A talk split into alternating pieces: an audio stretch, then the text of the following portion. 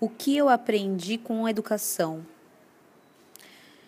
Eu fiquei me perguntando muito isso essa semana sobre o que até agora eu aprendi com educação e, enfim, quais são os insights que que eu passaria para alguém sobre educação, sobre as minhas experiências, apesar de ter super pouco ainda tempo dentro da área de educação. Eu comecei a a dar aula com 17 anos, uh, com um grupo de meninas.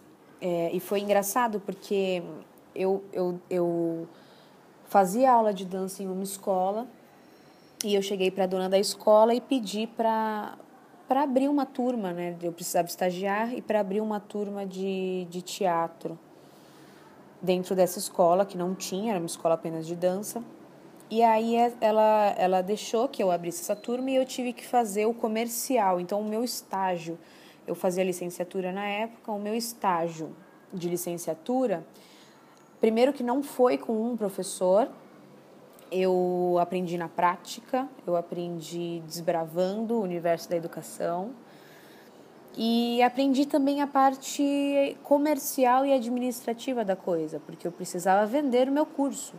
Eu precisava mostrar e, e convencer pessoas de que eu ia realmente fazer diferença para elas.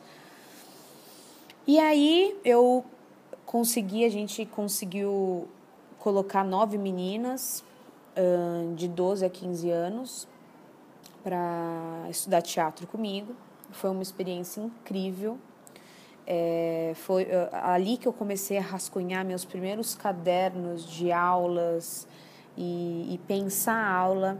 E quando você começa a pensar a aula, quando você começa a ter o pensamento não só de artista, mas de professor, a gente a gente começa a ter um pensamento mais rápido, porque a, a gente prepara uma aula linda com materiais incríveis e tudo mais, só que a realidade é outra porque a gente lida com tempo de aula, a gente lida com alunos que dentro de arte que querem fazer arte ou não querem fazer arte, porque dentro de escola, quando eu tenho aula de artes, eu preciso também convencer os alunos que já têm uma aversão à arte a se aventurar dentro do universo artístico. E, e isso para mim, assim, quando é, e aí vou, vou, vou fazer uma série de, de podcast de, de lugares que eu vou compartilhar essas minhas ideias assim dentro do universo da arte e educação.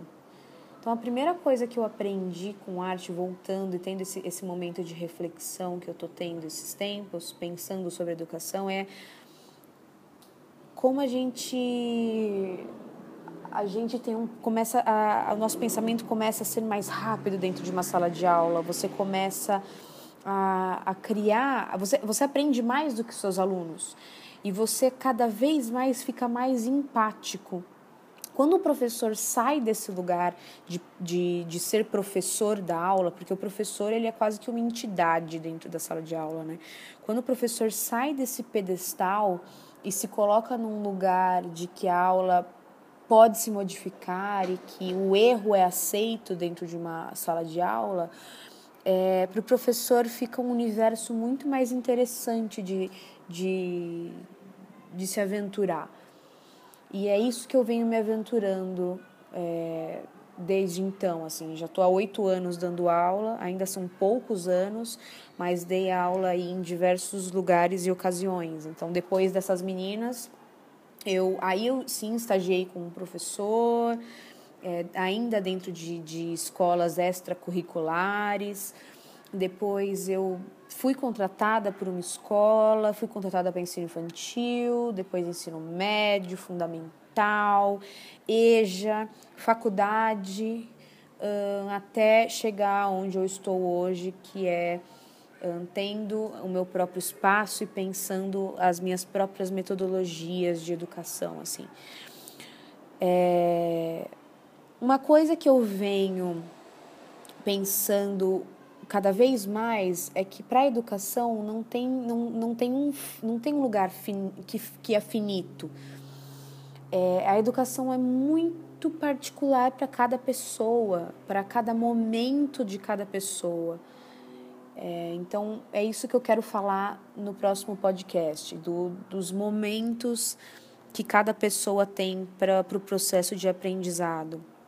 Então, para hoje, o que eu quero deixar frisado, para guardar até, até o podcast, eu uso muito para guardar os meus próprios pensamentos e, e depois revivê-los tal é a questão do, do processo de empatia, que o professor fica cada vez mais empático e com esse pensamento meio massinha de modelar, sabe?